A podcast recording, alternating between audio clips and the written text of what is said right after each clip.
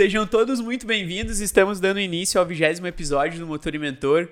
Hoje com mais uma presença feminina aqui no nosso podcast, Valéria Ogawa, com uma baita experiência no mercado automobilístico aí, mais de 25 anos, né, Valéria, de indústria.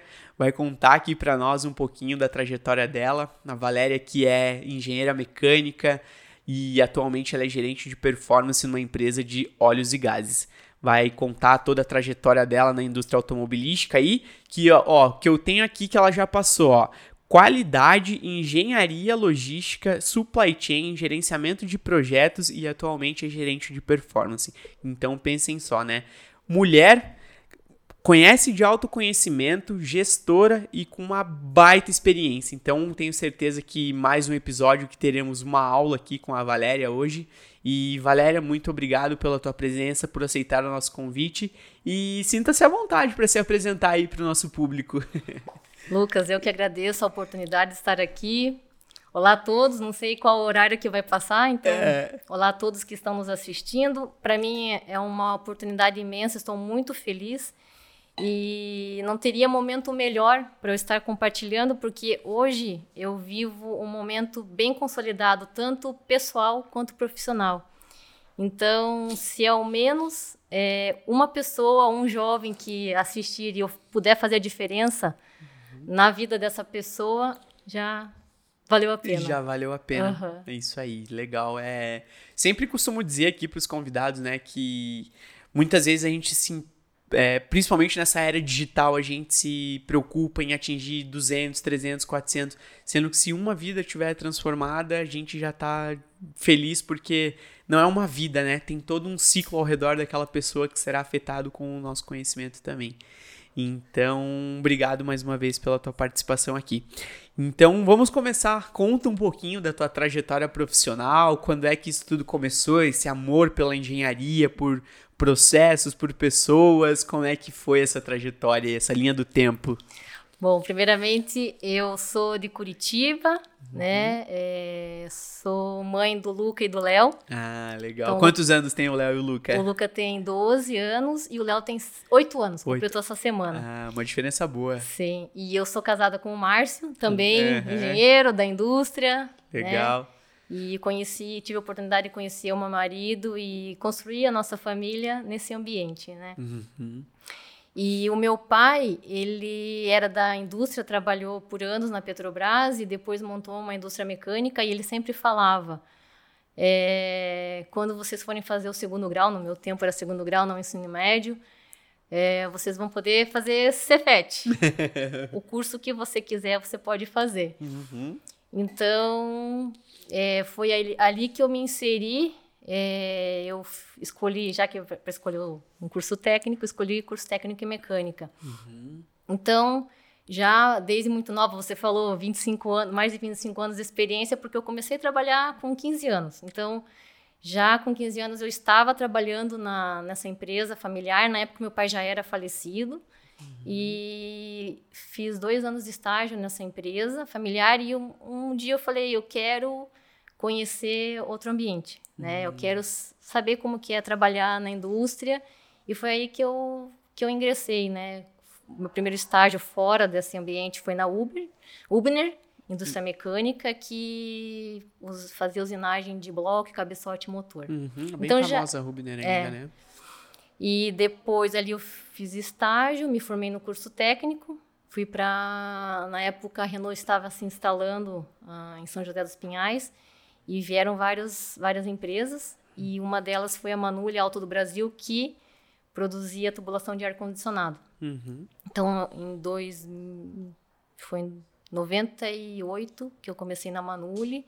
Então, eu tive uma oportunidade de já me inserir nesse processo da Renault, é, receber as auditorias de processo. Então, é, apesar de muito jovem, ali eu tive a oportunidade de aprender um processo novo, uma fábrica nova uhum. e esse fornecimento para a cadeia automotiva. Então, a Manuli fornecia para a Renault, para Peugeot, para Volvo. Uhum. Então, eu tive essa oportunidade. E em 2000, quando a Renault estava é, instalando a CVU, né, uhum. a fábrica de utilitários, é, estavam contratando, eu mandei meu currículo e eu tive a, a, a grata é, chance de entrar como técnica de qualidade na Renault. Eu ainda não, não estava cursando faculdade ainda, então foi ali que eu entrei na qualidade de fornecedores. Que legal.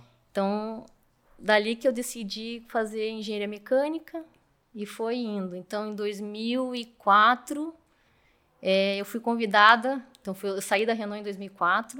Eu fui uhum. convidada até por uma consultora que era lá da Manuli.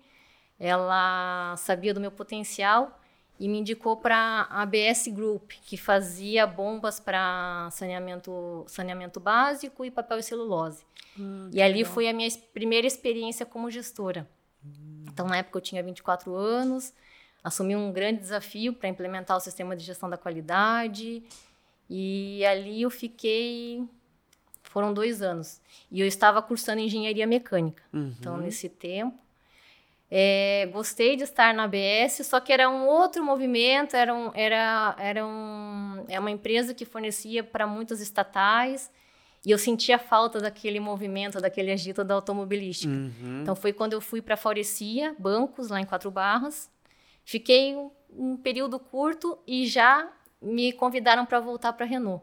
Então, Voltei para a Renault como supervisora de qualidade de fornecedores. Uhum. Foi em 2007, então de 2007 na até... Na VP? Foi na VU. Na VU. Na uhum. VU.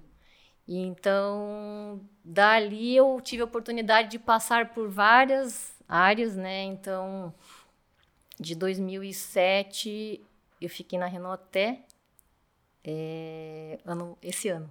Yeah esse ano, 2022. Olha então, só. Então foram quase 15 anos nessa segunda passagem. Uhum, hum. passagem na Renault. E daí que eu tive a oportunidade de trabalhar na qualidade, é, supply chain, uhum. é, engenharia logística e a última posição era gerenciamento de projetos. Uhum. Um desafio bem extenso, né? Uhum. E muita conexão entre as áreas, mas ao mesmo tempo desafios completamente diferentes, né? Sim, e por mais que eu tenha ficado bastante tempo né, nessa mesma empresa, eu tive a oportunidade de passar por diferentes áreas, é, assumir desafios diferentes, equipes diferentes, né? Uhum. Como se fosse um, uma, uma outra empresa, né? E passei por todos os, todos os complexos aqui da, da região. CVP, CVU, CMO uhum. e a parte de centro de exportação de peças também. Ah, que legal. E achei bem interessante isso que você falou, né? Começou com um cargo de gestão super nova uhum. e quando que percebeu que tinha o um feeling para coisa, que tinha essa habilidade mesmo e, e, que as coisas começaram a realmente acontecer e você falou, não, é isso aqui que eu quero e é isso aqui que me, me impulsiona a trabalhar e tudo mais. Então, quando você me pergunta isso, até me faz refletir, voltar um pouco no tempo, e isso está muito alinhado com, com autoconhecimento. Porque quando as coisas foram acontecendo na minha vida, não foi assim uma coisa que, ah, eu quero ser gestora, ah", porque as coisas aconteceram e eu era muito jovem. Uhum. Né? Mas eu sempre tive pessoas que acreditaram em mim uhum. e, e, que viam meu potencial. Então, é, quando eu paro para refletir, os momentos que eu, que eu dei os, o maior salto, claro que eu sempre fui interessada, sempre fiz o meu melhor, sempre fui atrás, mas tiveram pessoas Perdão, que. Valéria. Ó, que... gente, acabei chutando a Valéria aqui debaixo da mesa, sem querer, desculpa. Não foi nada combinado. tô, falando, tô falando alguma bobagem é... que você me chutou? você viu, só estava te dando um toque. desculpa. Não tem problema. Então, as coisas foram acontecendo e hoje, quando eu olho para trás, eu vejo que tudo fez um sentido, né? E quando me lembro, desde menina, eu sempre estava na linha de frente, é, puxando trabalhos, sempre estava competindo com os meus irmãos, nunca queria perder, uhum. né? E, e até explica, assim, por que, que hoje a gente não tem tantas mulheres na área de, de engenharia e tecnologia, uhum. né? É, eu acho que tem muita ligação de como, ah, como que eu fui criada, como que as, como que nossos, como que nós podemos criar nossos filhos, né? E, e eu lembro que o meu pai nunca fez distinção. Ah, isso é brincadeira para menino, isso é brincadeira para menino. Uhum. Então, até lembrando, eu, o meu irmão tinha a pista de autorama uhum. e muitos anos atrás, lá em Pinhais, tinha um shopping que tinha uma pista de autorama. Uhum. E eu tinha meu carrinho e meu controle. Uhum. Então, E meu pai nunca falou, ah, não, isso não é para você. Então, eu sempre estava é, nessa, nessa pegada, né? Uhum.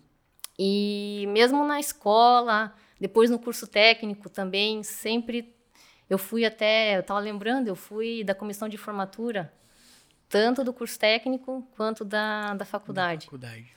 Então, é, eu, eu, gostava de estar liderando, de estar puxando e lidando com pessoas. Uhum. Então, eu acho que o, o, grande diferencial e que, que me faz brilhar os olhos é, é cuidar de pessoas. Uhum. É, porque trabalhar com talento é fácil, né? Agora, o grande desafio é desenvolver as pessoas. É formar um talento, né? Sim, porque todo mundo tem um talento. Sim. Basta você ter as pessoas no lugar certo. E às vezes a pessoa está triste, está frustrada, está passando por um momento difícil, mas ela pode estar tá no lugar errado, ela pode ter alguma situação que está impedindo, alguma crença limitante que esteja impedindo. Então, eu vejo que esse é o papel e é uma coisa que eu gosto muito de fazer. E hum. tive, tenho vários exemplos de vários bons resultados de pessoas que estavam uma má performance e quando a gente colocou no lugar certo, quando a gente passou a escutar e a entender a pessoa, ela desabrochou. Cases de sucesso. Sim. que legal. E, e, isso que você comentou, né, de pegar esses, esses talentos, performar eles, moldar eles, como que que você enxerga a importância desse relacionamento entre o gestor e o colaborador e o que, que você, como gestora, mais admira hoje num colaborador, direto ou indiretamente? Bom, o, o grande que eu acredito, né, é, o grande segredo da relação é a proximidade uhum. entre o gestor e o colaborador. E é uma via de duas mãos. Então não adianta só o gestor querer, o colaborador também tem, tem que querer.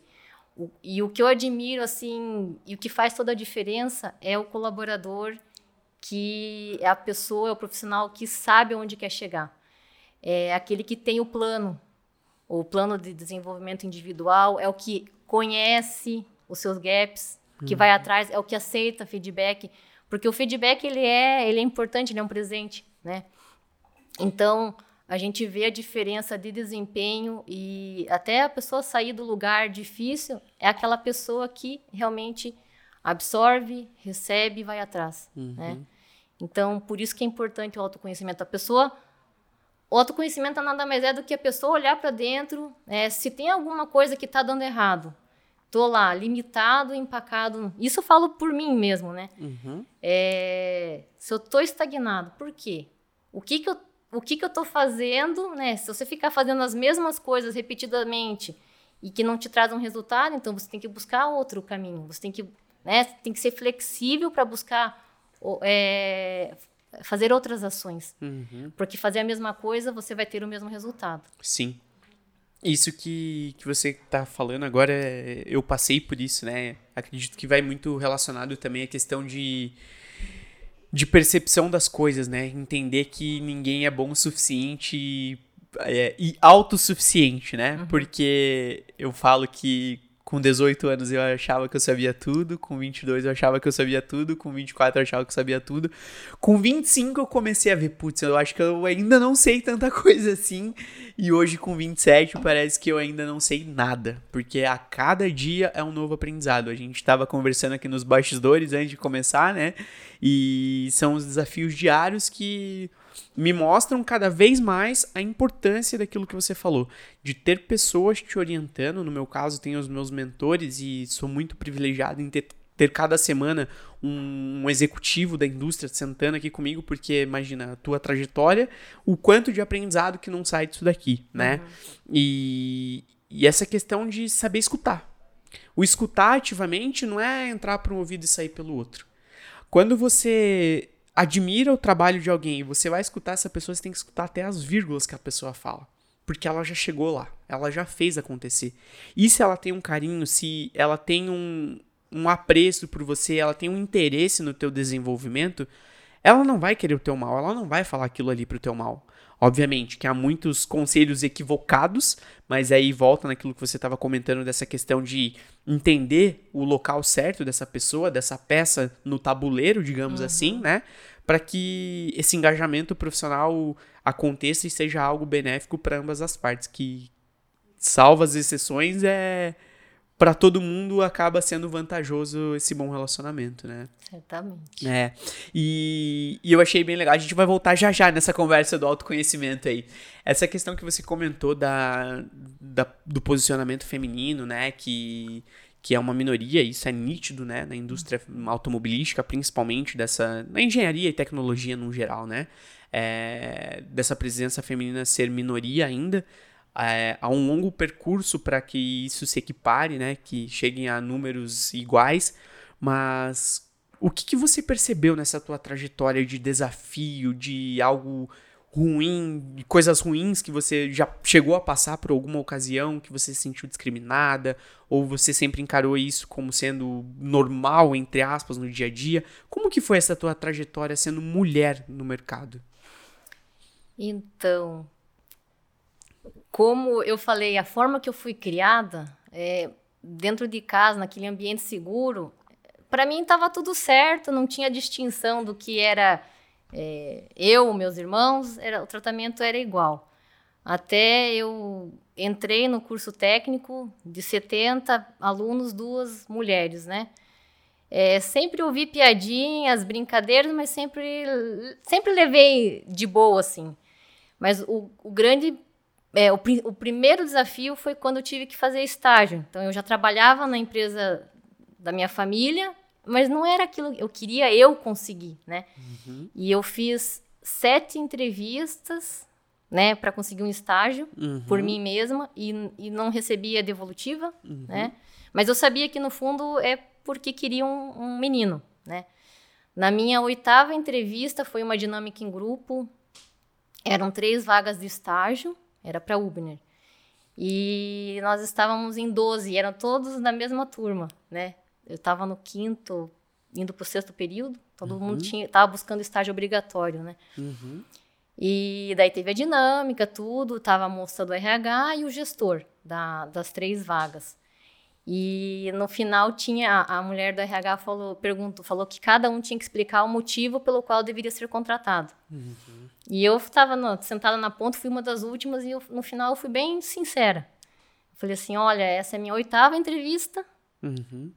É, eu sei que o mercado, a vaga, vocês preferem homens, né? Uhum. Mas eu tô indo bem no curso, eu gosto do, que eu, do curso que eu tô fazendo, mas se eu não for selecionada, eu vou ter que repensar o rumo da, do meu curso e partir para um vestibular para outra área. Porque uhum. eu estava indo para o sexto período, o sexto período terminaria o, ter, o, o, ensino médio, né? Uhum.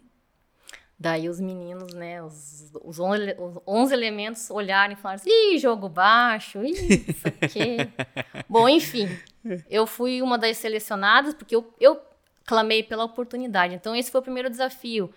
É, hoje, 25 anos depois, né, por mais que, que as empresas queiram fazer essa transformação, estão trabalhando para, trago uma reflexão. Será que os nossos, será que os gestores é, estão com a cabeça aberta, com esse mindset de que a diversidade é importante para a empresa, uhum. né, para o negócio? É, será que não está enraizado na cabeça dessas pessoas o patriarcado, né? Essa cultura que vem muito é, enraizada, uhum. porque quando a gente toma essa consciência, cabe a nós a, a querer mudar. Sim. Então, não adianta ter o KPI, ah, tem que contratar mulheres. Todo mundo tem que tomar essa consciência e tem que querer e fazer dar certo, né? uhum. né? Porque dá certo. Uhum. É, temos vários exemplos, não somente eu, mas tenho colegas que não importa se está num ambiente masculino, que seja um curso aparentemente masculino, não a, a, a, competência está inserida no, no, ser humano. Todo mundo é capaz. Né? Então, essa é a primeira reflexão e a primeira dificuldade eu trago para agora, para a atualidade. Então, nós, como gestores, é, e, e, tem que também tomar cuidado porque a gente escuta, ah, estão forçando, só estão contratando, estão promovendo porque, né, cota. Então, Acho que cada um de nós, sejamos homens e mulheres, a gente tem que parar e refletir ver o que, que a gente está, né? O que, que a gente está falando o que, disseminando, que né? disseminando uhum. sobre esse mindset, uhum. que eu ainda vejo que é um desafio. Uhum. E o outro ponto é, nessa linha do que eu falei é por que, que nós não temos tanta oferta de currículos de mulheres? Porque ainda gente, porque o número ainda é pequeno, né? Então, o que que nós, tendo essa consciência, podemos fazer para com os nossos filhos, né? Então, está nas nossas mãos mudar essa realidade, né? De não ter esse viés, brincadeira de menino, brincadeira de menina, né? É, é igualdade desde, de, desde pequeno. Pais também participativos. Quando eu, eu paro para refletir, eu lembro, minha mãe sempre trabalhou fora. Uhum. É, o meu pai sempre ajudou em casa. Uhum. É, quando eu volto um pouquinho, meus ancestrais, isso está ligado ao autoconhecimento. Uhum. Eu sou neta de, de avós que fizeram faculdade. A, minha, a mãe do meu pai fez mestrado. Olha só. E a minha, e a minha avó materna era professora de braille. É, ainda é viva, mas já são as senhorinhas já são aposentadas. Uhum. Então, eu fico pensando, o que, que elas não sofreram para estudar? Para chegar onde chegaram. Para chegar onde chegaram. O que, que elas não escutaram da, da sociedade, né? uhum. É, o que, que elas sofreram até de, de familiares que criticavam o fato de estarem trabalhando fora e não cuidando somente dos filhos, uhum. né? Então, é, esse é o desafio e a nossa geração, nós podemos é, fazer parte dessa transformação, mas é começando na base, uhum. né? Ah, então, esse é, é, acho que é o principal desafio que eu passei foi lá é, para conseguir esse primeiro, primeiro estágio. Durante a trajetória, acontecem coisas que eu acho que pode acontecer em qualquer ambiente, não, não, não somente no, no ambiente é, majoritário masculino, mas pode acontecer com qualquer mulher, né, com qualquer situação. É, mas assim, quando uma mulher se posiciona firmemente, uhum. ah, é um overreaction. Uhum. Ah, não estou entendendo por que, que você está agindo dessa forma. Uhum. Né? Então, várias vezes eu já ouvi. Mas a gente não pode. Falam-se muito do telhado de vidro, a gente às vezes fica acuada, né? mas a gente tem que continuar falando firme, claro. Podemos reforçar nossa qualidade do feminino, não precisamos gritar, bater na mesa, né? Uhum. Mas a firmeza das mulheres às vezes assusta. Tem o seu posicionamento e o seu valor, né? Sim. É. Certeza. Ah, legal. E vamos chegar numa parte que eu já vi que você gosta bastante aí, que é essa questão do autoconhecimento, né? é, o que, que você tem percebido, tanto na tua carreira quanto dos times que você já, já gerenciou, já, já geriu, né? Para o impacto desse autoconhecimento na performance profissional, porque nós estamos numa era que a gente está tendo muita oportunidade, está muito em alta e se está em alta não é em vão, né? Uhum. De propósito profissional, autoconhecimento, inteligência emocional. Como que você está enxergando isso dentro das equipes hoje? Bom, o, o autoconhecimento, a gente pode falar horas sobre isso, né? Mas é, já, uma... sabe, já sabem que ela vem mais uma vez aqui no podcast, então, né, gente? Para um episódio exclusivo sobre autoconhecimento. Sim. Eu posso dar os meus exemplos mesmo. É. Mas, principalmente, o que, que pode auxiliar o, o profissional é sobre os comportamentos indesejáveis, né? Porque normalmente a gente tem, tem todo mundo é, tem os pontos positivos, os pontos negativos, os pontos a melhorar. E normalmente os nossos comportamentos indesejáveis, eles estão ligados a um comportamento lá da infância, alguma situação vivida lá na infância e a gente passa a repetir e acha que está tudo bem. Né? E aquela pessoa fala assim, eu sou assim e não mudo e pronto. Olha, ó, eu tenho dó, não, não, não posso dizer dó, mas infelizmente a pessoa não está aberta a, a, a querer mudar, a querer melhorar.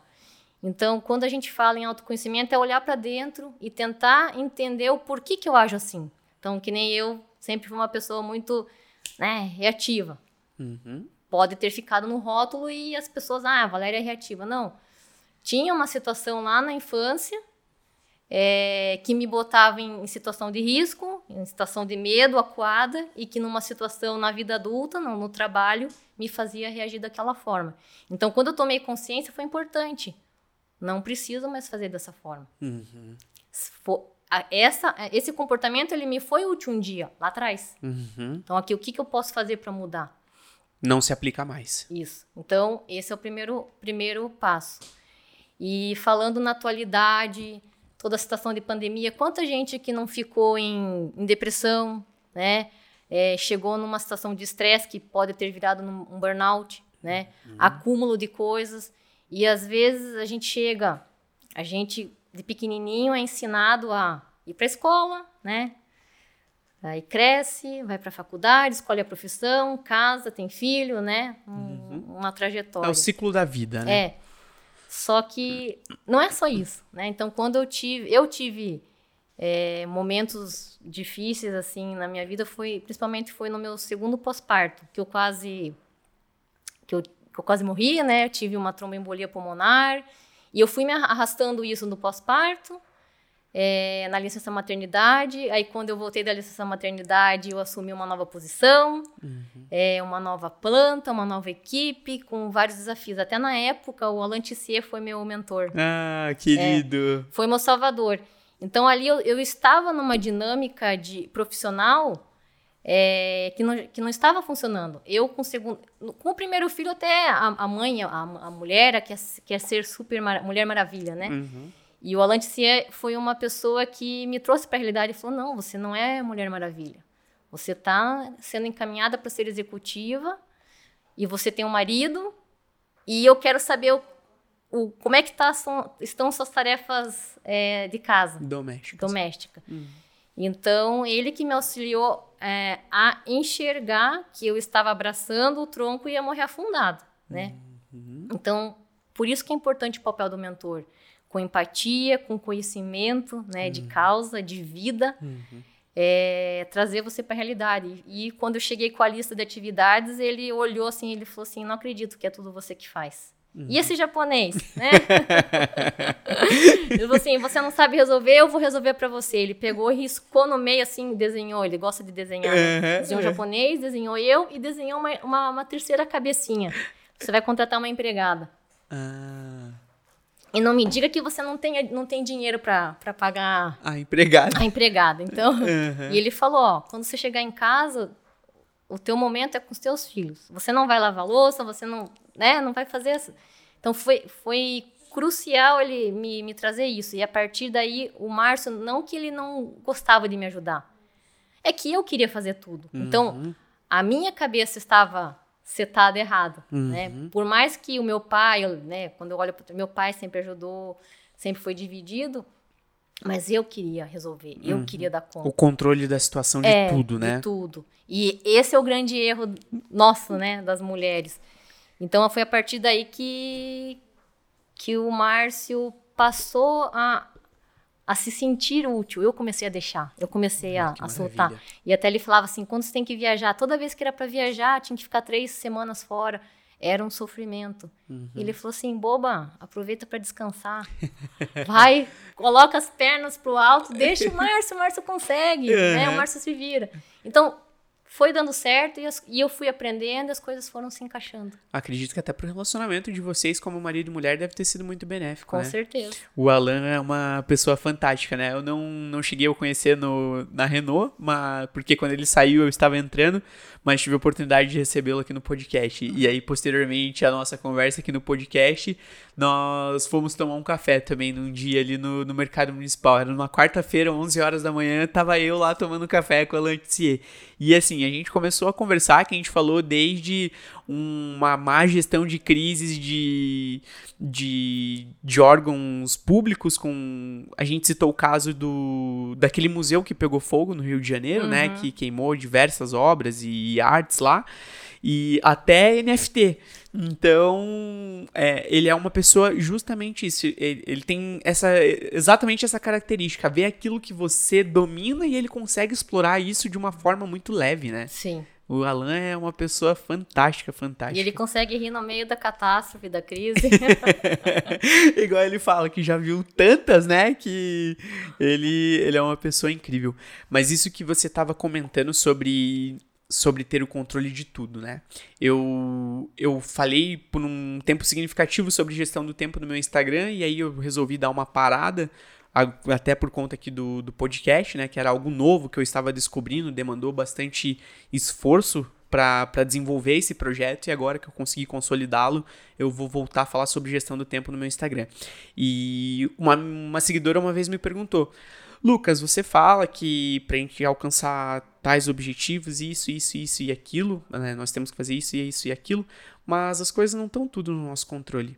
Ela falou: Eu acredito em Deus e eu acredito muito que tudo tem o tempo de Deus. Uhum. Então eu posso executar, mas algumas vezes os meus objetivos não estão alinhados com o que, com o que Deus tem para mim, né? E aí aquilo me deixou reflexivo, porque a gente tem muitas vezes quer ter o controle de tudo, sendo que muitas vezes a gente também não tem o controle de nada, né? E a minha psicóloga estava na terapia na semana passada, eu estava conversando com ela que algumas ocasiões que me desagradavam, ela falou: "Lucas, você não tem como ter o controle de tudo. As pessoas não são tuas marionetes para que as coisas aconteçam sempre da forma que você quer". Uhum. E aí quando você para e começa a observar isso de uma forma é, uma visão externa, digamos assim, a situação, você começa a aceitar muito mais coisas e a confiar mais no trabalho das pessoas, né? Sim, e, e do que você está falando foi o que aconteceu comigo. É, que, eu te, que eu fui pra UTI, não podia entrar com o celular, eu tava morrendo e preocupada com o celular, né? olha só. foi pra mão do meu marido, né? Ele tava só com o aventalzinho e olha lá o, o chinelo, uhum. né? E, e como a gente não tem controle da situação. E pode acontecer de você morrer, né? Uhum. E deixa, deixar as crianças. Até o médico falava: tem um marido lá fora te esperando, né? Mas a gente não tem mesmo controle da situação. É por isso que a gente tem que viver bem cada dia. Né? Sim. Né? E agora, como é que tá essa jornada aí de emprego novo, nessa transição de carreira, mãe, lazer? Vi que gosta de correr e pedalar também, né? Como é que é esse equilíbrio entre vida pessoal e profissional no teu dia a dia? Olha, como eu falei, é, a consolidação. Meus filhos estão autônomos, né? Uhum. Até foi por isso que eu tomei a decisão de fazer a transição da minha carreira. É claro que a gente tem que estar preparado para o universo, como você Sim. falou, para as coisas acontecerem. E o equilíbrio está muito ligado também no que a gente já comentou. Tem que ter um parceiro que te apoie. Então, tenho em casa. Lá em casa eu falo que nós somos uma equipe, né? Todo mundo tem que ajudar, todo mundo tem que colaborar, cada um tem seu papel. E a partir do momento que eu consegui ter essa leveza de contar com ajuda, pedir ajuda, é, entender que, que eu não sou onipotente e onipresente, né? uhum. né? É, isso tornou mais leve. E também outro ponto é a questão de, da saúde física, mental. Então tem que, tem que ter, tem que se exercitar, tem que nutrir uh, espiritualmente, uhum. né? Mentalmente. Então a gente tem que, eu sempre estou estudando, eu gosto de estar né, tá estudando, nutrindo o meu conhecimento, fazendo leituras, né? É, estar inserida em grupos de estudos espirituais, então isso também isso também ajuda ajuda muito, né? uhum. né? E o lazer é quando estou com meus filhos hoje eu estou presente, né? A questão do poder do agora, estar com os meus filhos, é, estar com a minha família, Estar em, até o Márcio fala assim, mas isso é um exercício diário, né? Ele fala, mulher, você não consegue ficar quieta, né? não desliga. A pandemia veio para veio para me ensinar isso, uhum. né? O estar em casa, em curtir a casa, olhar, agradecer tudo que, que a gente tem, né? Tudo que a gente construiu. E é isso aí. Ah, legal, legal. E são 12 e 8 anos. 12 e 8. O mais velho tá começando a entrar na fase do que sabe tudo agora, né? Uhum, e eu tô respirando e falando como é que eu quero responder ele. como é que eu tenho que responder para ele. É, não como... porque tudo isso é um desafio também, Sim. né? Então, dizem que não nasce um filho, né? Nasce um pai e uma mãe junto, né? Sim. né? Eu quero ter três, vamos ver quanto tempo vai demorar para abrir a fábrica. Mas então tá bom, Valéria. Se quiser deixar uma mensagem final, algum recado para os nossos seguidores, alguma sugestão aqui para nós como melhoria, sinta-se à vontade. Olha, é... muito obrigada pela oportunidade, mais uma vez, projeto incrível, o que você, o teu propósito está muito alinhado com o meu propósito, que é compartilhar. Legal. Então, o que eu posso deixar de mensagem para quem está ouvindo, para os jovens né, é, que estão começando a carreira, que estão estudando. E quando eu olho para trás, tudo tem um sentido. Então, pode ter momentos difíceis na vida da gente é, e a gente tem que perseverar, né? E que depois tudo vai fazer um sentido, tudo vai valer a pena. Uhum. Para as mulheres, né, para as que estão nos assistindo, é, que pretende ocupar um cargo de gestão, é, vai lá, tenha coragem, você pode. Normalmente a gente fica preocupado, a gente tem muito telhado de vidro e se preocupa, a gente quer estar tá tudo certinho, é, cumprindo com todos os requisitos e a gente tem que se se, se lançar e, e, ter essa, essa coragem. E coragem, o que, que é coragem? É ir com medo mesmo, né? É. Então, porque não existiria coragem sem o medo. Sim. Então, a gente tem que se desafiar nesse sentido. E falando em, né, refletindo em cima do que a gente conversou bastante, que eu quero deixar de mensagem é que nós, seja, não importa se, se somos homens, mulheres, é, está nas nossas mãos é, contribuir para essa transformação. Porque não importa qual é a diversidade, é uma coisa que eu acredito muito que existem vários grupos, né? Esses grupos de diversidades, eles são importantes até para reforçar, para trazer uh, os recursos necessários. Só que eu acredito que a base disso tudo é o amor, uhum. o respeito e a empatia.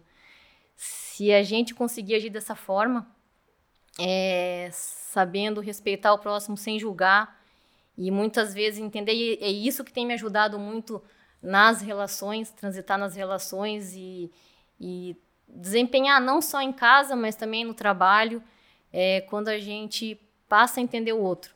Né? Uhum. Se colocando no lugar do outro, não quer dizer que eu concorde com o que ele esteja fazendo, mas eu entender por que, que ele está fazendo daquela forma, né?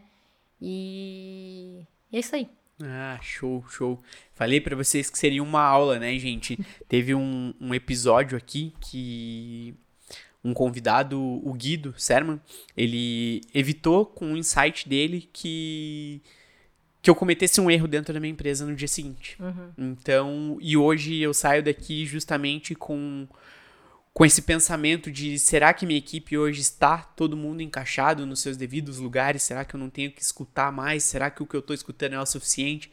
Então, dá uma atenção maior nesses ensinamentos, né? De uma forma realmente ativa, não aquilo que eu comentei no, no começo, né?